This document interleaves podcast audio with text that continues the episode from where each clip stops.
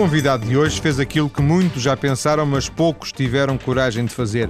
Parar durante cerca de um ano para ir viajar após uh, algum tempo a trabalhar. Este jovem licenciado em Economia decidiu tirar uma espécie de ano sabático para viajar de mochila e à boleia pelo Norte de África e Médio Oriente. Pedro Padinha andou sobretudo a pé, mas também à boleia, por locais pouco ou nada conhecidos. Pedro, boa tarde. Boa tarde. Obrigado. Viva. Foi um prazer.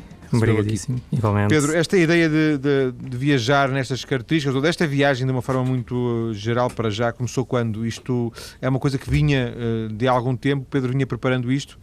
Sim, uh, pronto. Inicialmente, porque através da minha família sempre me incentivaram muito a viajar, viajei muito com eles, fazia viagens longas pela Europa, pude fazer intercâmbios escolares e tudo foi faz, montando uma peça, não é? E acabei por eh, conhecer muita gente uh, nos últimos tempos que me foi inspirando e eu achei que neste momento, há um ano atrás, era a minha altura, basicamente. Um, mas havia um plano de fazer esta viagem em concreto ou havia apenas o desejo de, de, de viajar? Não, havia o desejo de viajar. O destino era, era indiferente. Uh, no ano passado, quando eu comecei a pensar nisso, foi quando acabava o meu estágio. O meu estágio Uh, e eu comecei logo a pensar em que queria mesmo viajar, mas não tinha nenhum, nenhum destino na cabeça. O e este, destino, sim, este destino em concreto surgiu como? Uh, surgiu, por acaso, no sítio onde eu trabalhava, recebi um e-mail aleatório uh, com um convite. Era, um, era uma pessoa, um português, que todos os anos organizava, organizava uma viagem para pessoas. Foi assim que eu comecei. eu recebi o e-mail e interessou-me. Era uma viagem para o Egito, demorava um mês e, e, eu, na altura, ainda não tinha um espírito muito individualista de viajar, nunca tinha viajado sozinho sequer. E achei uma boa ideia. Era exatamente quando eu terminava o, o meu contrato e inscrevi-me. E no início de novembro fui para o Egito. Comecei, é só para lhe dar a introdução, porque isto não começa assim do nada também, não é? Começou porque eu fui com o grupo, o grupo tinha as coisas marcadas, embora de forma independente, e eu fiz cerca de um mês com, com este grupo, um grupo de portugueses, uh, e foi um bocado a minha introdução. Ou seja, o Egito foi o Egito por acaso. Foi um e-mail que eu recebi, uh, agradou-me a ideia e deixei-me levar. O princípio, o princípio foi essa viagem coletiva. Exatamente. Era uma viagem organizada, mas uh, para demorar um mês, imagino que não seja bem aquelas tipo de viagens das agências de viagens. Não, completamente diferente. Uh, muito personalizada, o, as pessoas tinham algum poder de escolha, eles tinham muito tempo livre, que era o que me agradava. Uh, para mim foi uma introdução. No, no, entanto, Uh, isto, por acaso, a minha família ainda nem sabe. Mas eu, pronto, os meus pais, obviamente, estavam receosos, embora fosse com português, ia para o Egito. Mas uh, o que aconteceu foi que hum, eu, eu, a viagem era um mês, mas eu adiei um bocadinho a minha estadia lá. Ou seja, os portugueses regressaram e eu pude ficar no Cairo mais algum tempo, sozinho. Embora eu não tivesse na altura contado. E eles ainda não sabem neste momento que, que eu estive sozinho no Cairo. Estão a saber agora. Porque... É, exatamente. Fiquei mais uns dias porque queria sentir como é que seria estar sozinho. Queria saber como é que me ia adaptar numa cidade como o Cairo, como pode imaginar. Uh, e depois regressei por minha conta e quando regressei tinha alguns planos em vista. Uh, gostava, estava a pensar em ter um mestrado, estava a pensar em arranjar outro emprego, mas tinha ficado muito com aquele bichinho ao viajar com aquelas pessoas. Gostei muito da cultura árabe e queria conhecer mais. E em janeiro uh, comecei a pensar em fazer uma viagem sozinho, embora com muito receio, porque nunca tinha feito anteriormente. Viajava com amigos, etc., como as pessoas fazem, ou com uma agência de viagem ou outra. Uh, no entanto, eu tinha. Eu, não me agradou muito aquela ideia, da, a forma como eu viajei no Egito não me agradou muito, porque eu estava, embora tivéssemos aquele tempo livre ao fim do dia em que eu podia andar sozinho, eu não me sentia exatamente, não me, não me sentia mesmo livre e fiquei um bocadinho vacinado contra qualquer tipo de viagem organizada. Hoje em dia não consigo sequer pensar nisso. Uh, embora em, em, janeiro, quando eu cheguei, uh, comecei a pensar numa viagem e na altura estava a tentar fazer com que algum amigo meu se juntasse a mim, porque era aquele receio também inicial, mais uma vez. Tinha um amigo que iria comigo, uh, decidimos ir para Marrocos, era fevereiro. em termos do clima também não era mau, começava a ficar bom tempo em Marrocos, era perto, é uma viagem barata, com 50 euros vai de Lisboa a Espanha, consegue ir a Marrakech e volta, 50, 60 euros, conseguir comprar com antecedência. E pronto, era uma experiência, era a primeira experiência. Mas o meu amigo, à última da hora, surgiu-lhe uma proposta de emprego e, e ele, pronto, aceitou a proposta e eu tive que me decidir sozinho se ia ou não ia. Fiquei muito na indecisão. Uh, fiquei ali uma semana, vou, não vou. Uh, também, entretanto, estava a começar com entrevistas de trabalho. Uh, tinha algumas entrevistas, não foi uma altura um bocado difícil em termos de escolhas pessoais, mas acabei por decidir ir viajar e acabei por partir sozinho. Uh, fui para Marrakech uh, sozinho. Tinha alguns contactos, porque pronto, eu, através de uma comunidade chamada Couchsurfing, que hospeda pessoas, fiz assim alguns contactos aqui e ali, em Marrocos, em algumas cidades. Comprei só um bilhete de ida, porque não sabia como é que me iria sentir, não sabia se ia gostar de estar a viajar sozinho, não sabia se me ia conseguir adaptar. Uh, e a primeira semana, pronto, correu bem. Tive logo marroquinos que me acolheram, fiquei logo em casa de marroquinos inicialmente, que me ajudaram muito. Uh, ia, ia conhecendo outros viajantes entretanto, e depois houve ali um clique. E a partir daí comecei a viajar sozinho por Marrocos. Uh, e o que eu tinha pensado, se calhar poderia ter sido uma viagem de uma semana, duas, três, se não tivesse gostado, tinha regressado a qualquer altura, acabou, acabei por ficar dois meses em Marrocos. Uh, oh, oh, e... oh, Pedro, sim, sim. Um, quando partiu para esta, digamos assim, esta segunda parte da viagem, uhum. um, não, não tinham nenhum destino certo, nem um tempo certo, nem um dinheiro certo para, para gastar, para quer dizer, foi muito a, a deixar ir ou as coisas estavam mais ou menos planeadas? Não, não, não, não tinha mesmo nada planeado. Foi tudo muito a deixar ir. Portanto, uh... podia demorar uh, dois meses em Marrocos, mais um mês noutro sítio, mais um mês noutro sítio, como podia ter regressado ao fim de uma semana, era isso? Uh, sim, nesta altura em Marrocos eu nem sabia o que é que me ia acontecer. Eu pensava que ia começar um mestrado quando regressasse de Marrocos. Eu planeava, eu sabia que em abril uh, poderia começar um mestrado. Em Lisboa, uh, não é? Exatamente, em Lisboa. Uh, mas pronto, regressei de Marrocos e não era um mestrado que me apetecia fazer. Apetecia-me continuar a viagem e de Marrocos viajei para a Turquia. E já, lá vamos, já, já, lá vamos, Tiago, já vamos, Pedro. Daqui um bocadinho já lá vamos. Uhum. Um, há bocadinho falou na sua família, disse primeiro que a família sempre o incentivou, ou pelo menos a família sempre, tinha, sempre teve essa, essa cultura de viajar, mas por outro lado fiquei também com a ideia que eles poderiam ter ficado um bocado receosos, quer uhum. uh, com a viagem uh, ao Egito, quer sobretudo depois ter viajado sozinho. Foi assim ou não? Exatamente, sim, sim. Sempre muito receosos. Ou seja, eles gostam de viajar, mas é, é, é, com os filhos juntos e não tanto com. Sim, exatamente. Um e em destinos. Quer dizer, o Ocidente é completamente diferente do resto do mundo, não é? Para a maioria das pessoas. A opinião que a construção, a construção da realidade que nós fazemos dos outros sítios o outro, é, existe sempre uma grande desconfiança. E enquanto nos sentimos muito seguros aqui no nosso cantinho ocidental, o resto do mundo é um pouco desconhecido para a maioria das pessoas que têm uma, uma percepção da realidade completamente diferente do que é. E isso acontecia com eles. E comigo também. Por isso é que eu tinha receio de ir também para o Marrocos. Eu próprio tinha receio de, de fazer esta viagem. Uh, mas, enfim, quer dizer, eles não me quer dizer, não me apoiaram de uma forma, olha, vai. Uh... Não, não, entusiasmaram, mas também não bloquearam. Exatamente, nem uma coisa nem outra. Mas o, o, o Pedro não chegou a despedir-se naquele sentido clássico do. De, agora não venho mais trabalhar. Uh, tanto quanto eu percebi, o que aconteceu foi que o estágio terminou, é isso? Sim, exatamente. Poderia e de alguma forma, a seguir aí teria que acontecer alguma coisa? Sim, também poderia ter acontecido o facto de eu continuar lá. Só que nesta altura, assim que acabei o meu estágio, eu queria mesmo viajar. Eu podia também ter continuado lá, mas também na altura não era o que eu queria.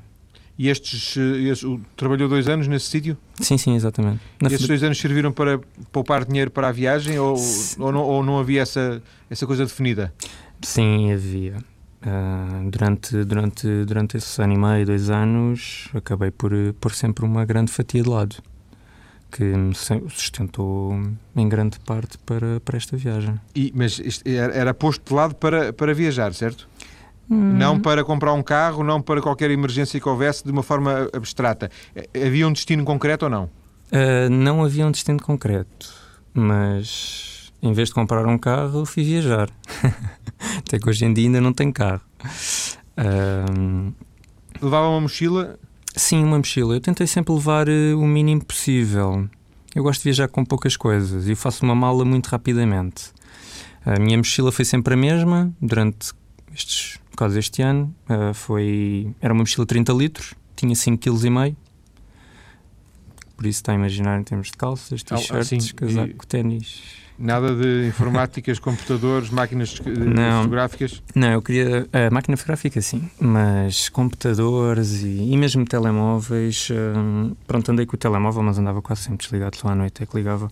Mas eu, eu, eu quando gosto de viajar, eu quando viajo deste, ou quando comecei a viajar desta forma, a minha ideia era abstrair-me o máximo possível do que se passava cá.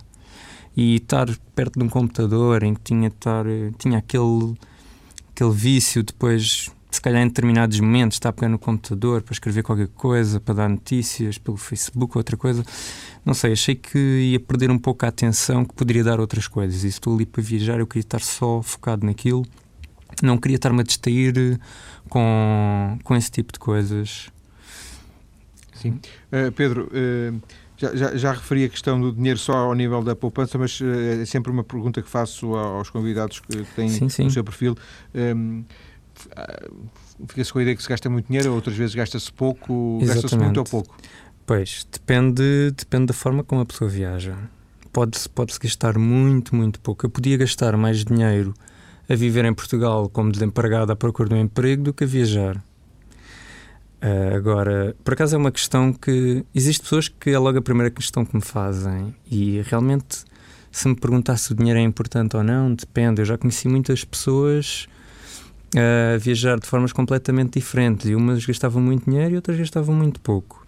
Eu, por acaso, posso lhe dizer, a título de curiosidade, que eu gastei mais na minha viagem ao Egito, que não foi por uma agência, mas foi com um grupo, gastei mais dinheiro na viagem do Egito do mês do que gastei nos restantes meses. Portanto, esses meses todos. Uh, uh... Nesses meses todos eu gastava uma média, se calhar, de. Gastei uma média de entre 10 a 15 euros por dia. Por dia, é muito pouco. Mas eu também cometi alguns luxos de vez em quando, por isso é que gastei mais do que eu podia ter gasto. Sim. Eu, se calhar podia ter gasto cada dois terços. Do que gastou. Exatamente. Pedro, vamos ficar por aqui nesta primeira parte da conversa. Depois, na segunda parte, uhum. vamos, uh, vamos, vamos, vamos uh, começar em Marrocos okay. uh, e daí vamos seguindo até aos locais por onde o Pedro foi passando. Vamos viajar consigo. Okay. Até já. Até já, obrigado.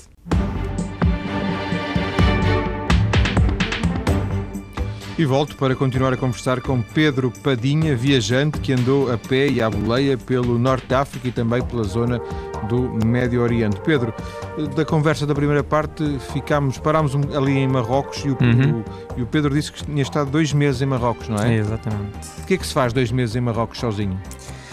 Uh, um pouco de tudo. Uh, as pessoas normalmente viajam tendo em conta algumas cidades marcantes, alguns templos, alguns monumentos. As pessoas marcam normalmente tendo em conta algumas referências. Eu também as tenho. Mas entre essas referências, aproveitava tudo o que fosse convite, tudo o que fosse espontâneo, eu aceitava. Ou seja, já sabia de antemão que estes países eram muito hospitaleiros. Por isso eu estava muito aberto ao que poderia acontecer de forma inesperada.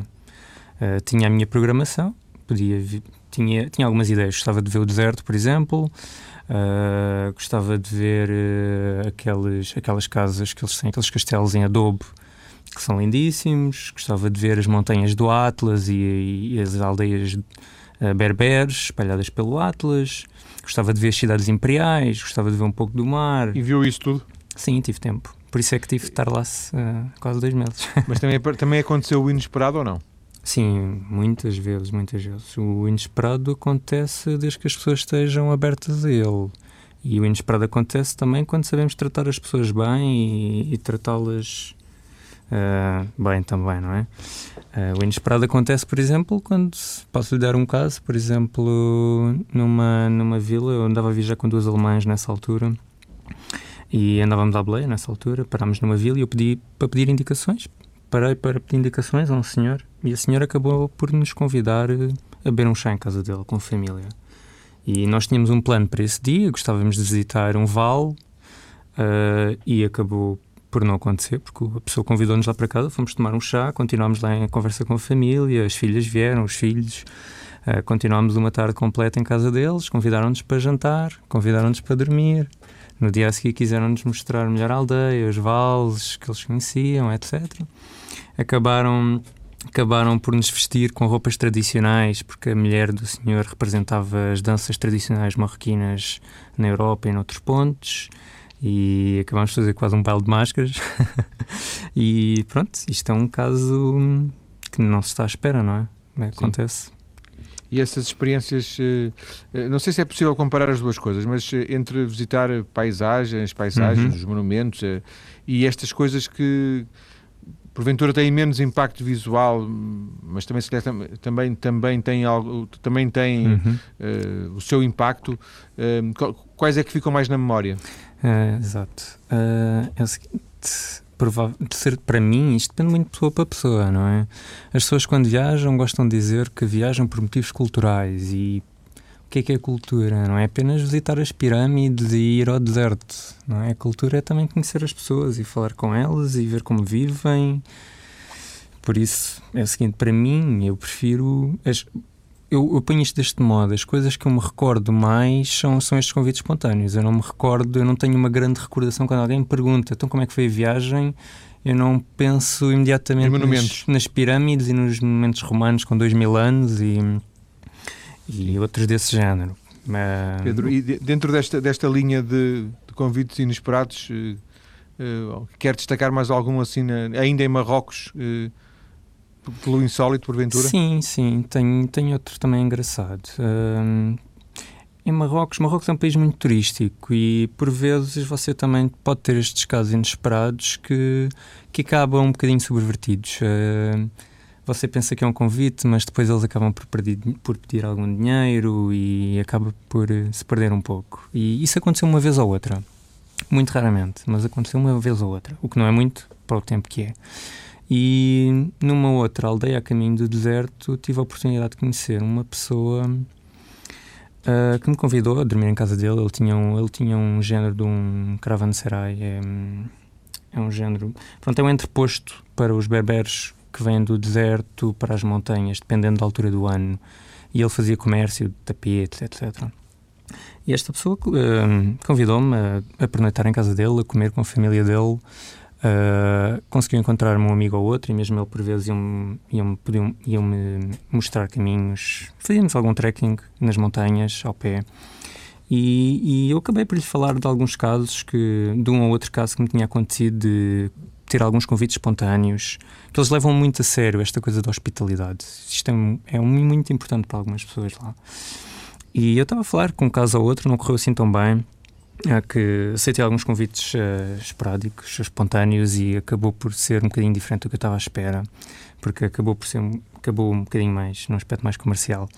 E ele virou-se para mim e disse: "Olha, eu por isso, vou-te mostrar o que é a verdadeira hospitalidade marroquina. e deu-me um contacto de. Eu ia a caminho do deserto, ia a caminho de Merzuga, que é um. Que é mais a, a este de Marrocos. Sozinho? Uh, sim, sim. Aí estava completamente sozinho e andava a playa. Uh, até foi por isso que eu o conheci. Uh, e ele deu-me alguns contactos de algumas famílias pelo caminho, onde eu podia pernoitar. Ele deu-me, escreveu-me numa folha tu vais para Merzuga, podes parar aqui, aqui e aqui, podes ficar com esta família, esta família e aquela família.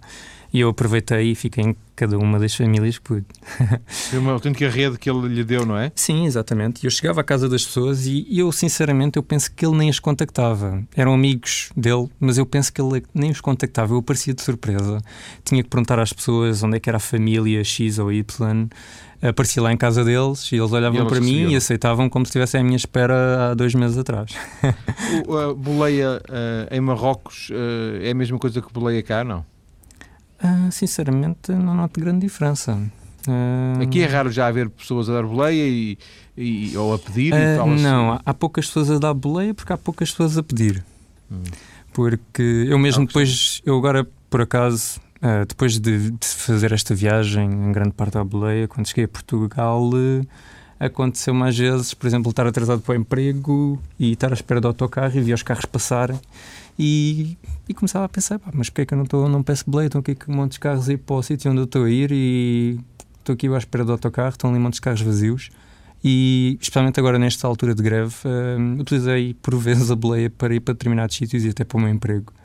E não demorava mais do que 5 ou 10 minutos. Parava A- a todo o conseguir tipo de pessoas. boleia. Diga? A, a conseguir a boleia. Sim, exatamente. Depois de Marrocos, eh, eh, deu um salto, não é? Porque não, não, não, não seguiu pelo Norte de África. Não. Uh, de Marrocos, segui para a Turquia, para Istambul. De avião. Exatamente. E Daí- escolheu a Turquia porquê?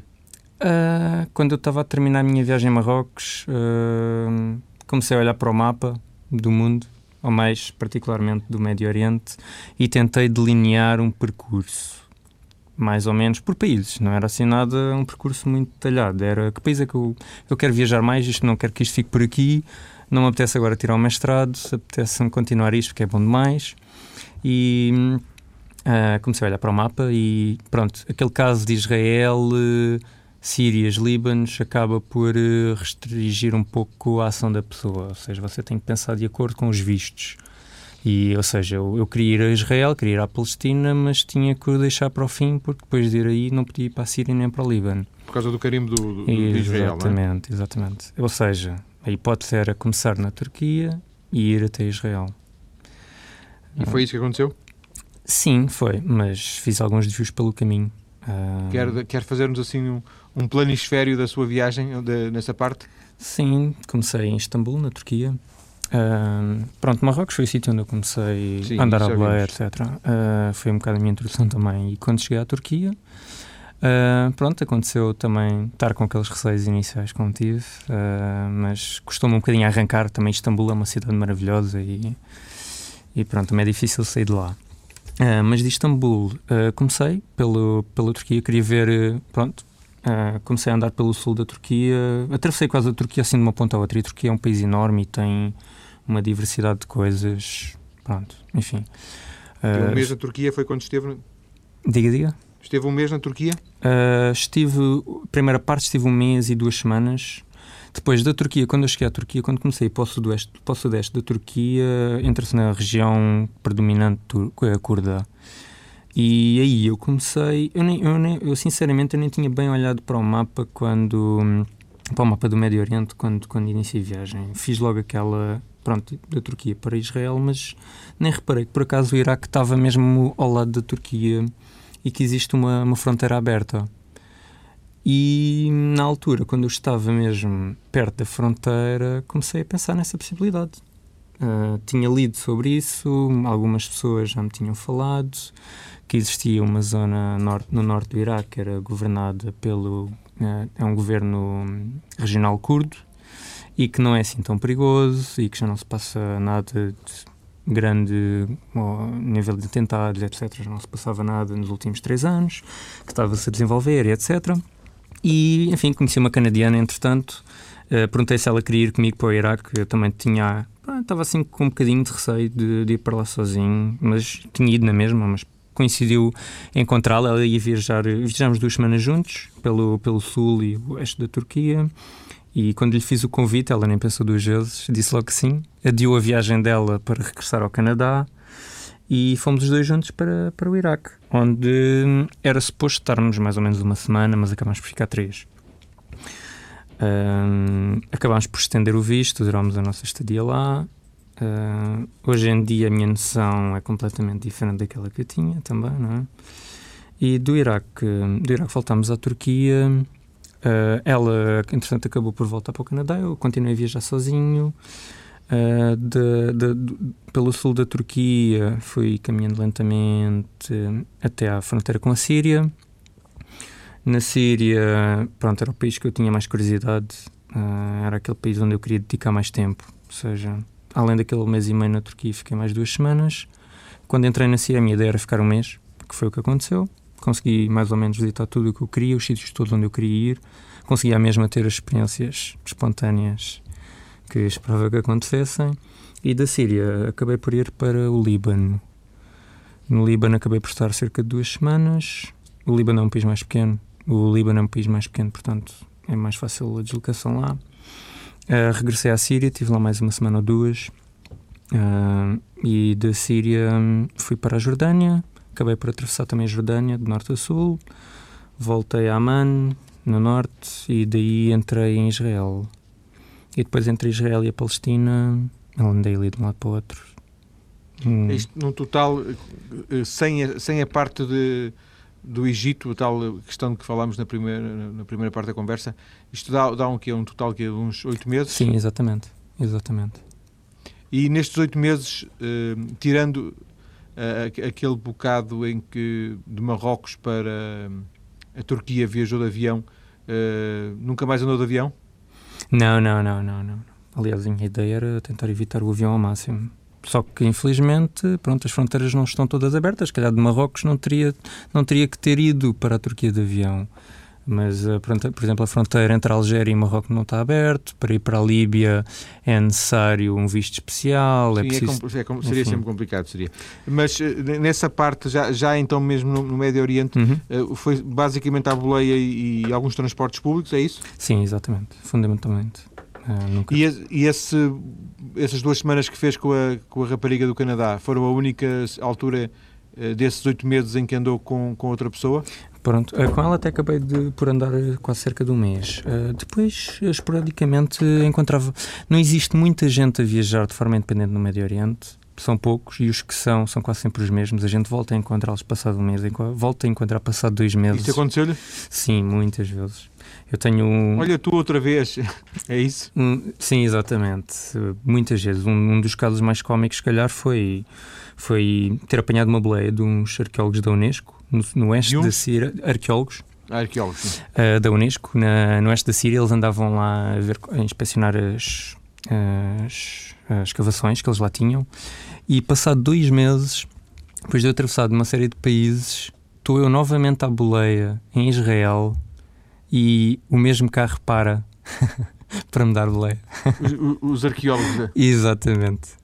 É, essa já era realmente uma coincidência cósmica, não é? Sim, mas destas há imensas. Encontrei portugueses, hum, quase que me cruzei com outros que estavam num sentido diferente. Uh, enfim, mas uh, por vezes encontrei pessoas em, na Síria, voltei a encontrá-los no Líbano, voltei a encontrá-los em Israel, sem qualquer tipo de combinação. Exatamente. Se tivessem combinado, não se tinham conseguido encontrar. Não, não, não. não, Oh, Pedro, uh, chegou um momento, depois houve um momento em que foi, decidido, foi, foi preciso voltar para casa, não é? Sim, houve. houve Isso foi, foi, natural ou custou? Uh, custou, mas acabou por ser de uma forma muito natural. E, portanto, eu senti-me bem com isso. Eu não tive que regressar numa data uh, que eu tinha estipulado anteriormente. Aliás, eu, por acaso, com, eu também sou um bocado mal a programar as coisas, mas a minha ideia nesta, nesta terceira viagem foi, foi apenas gastar dois ou três meses nestes países. Era a noção que eu tinha. E acabou por ser quase o triplo. Uh, ou seja, enfim, é difícil. Uh, pronto, é difícil programar porque há muitas coisas que todas aquelas coisas espontâneas vão, vão acrescentando tempo e eu deixo-me de preocupar também com o tempo. Claro que chegou ali uma altura que. E teve que ser. Sim, e o verão também foi um pouco. Foi difícil também viajar no verão. O verão é um bocado desgastante. Pedro, vai haver outra viagem como esta? Sim, espero que sim. É bom sinal se houver. Sim, não, esta, espero... não foi, esta não foi a, a, última grande viagem do Pedro Padinha? Não, não, não, não, não. Até porque o bichinho fica mesmo, não é? Provavelmente você já, já entrevistou outras pessoas em que isso aconteceu. Sim, muitas, e, muitas. E comigo, hum, seguramente, eu logo antes, antes de, aliás, antes de uma pessoa, normalmente antes de uma pessoa acabar uma viagem, já está a pensar na próxima, não é? Claro que agora eu sentia falta daquele, daquela estabilidade, estar aqui um pouco sossegado, voltar à minha vida normal. Também existem as preocupações do emprego, da carreira. E já está a trabalhar ou não? Sim, sim, sim. Eu por acaso consegui logo encontrar, assim que na moita, consegui logo encontrar tenho que agradecer à minha chefe já agora, à senhora Pronto. Mariana, então, por, por me dar aqui esta tarde. Um, mas pronto, tive, tive sorte de encontrar logo, um, mas não digo que não estou a pensar. Mas, mas ao viajar Bem. também tinha saudades um pouco. Houve uma ou outra altura, especialmente no fim. No fim já já, já, estava... já pensava mais em, em, regressar do que em ficar. Sim, mas pronto, como lhe digo, aconteceu de uma forma natural. Uh, Pedro, foi a melhor maneira. E assim chegamos ao fim, não da viagem, mas da, da nossa conversa Exato. na rádio. Agradeço-lhe ter vindo partilhar Sim. connosco Obrigadíssimo. um bocadinho, um bocadinho das- Sim, das foi apenas um bocadinho, foi pena. Claro, Agradeço Não- também por este meio de divulgação e partilha até entre viajantes. Eh, No fundo, a minha intenção é também fazer com que outras pessoas se motivem como eu me motivei com muitas pessoas que eu conheci. Estas coisas não- por vezes não surgem dúvida. de forma natural. Foram nove meses de viagem em 30 minutos de conversa. Um abraço e obrigado. Exato, obrigado. Um abraço.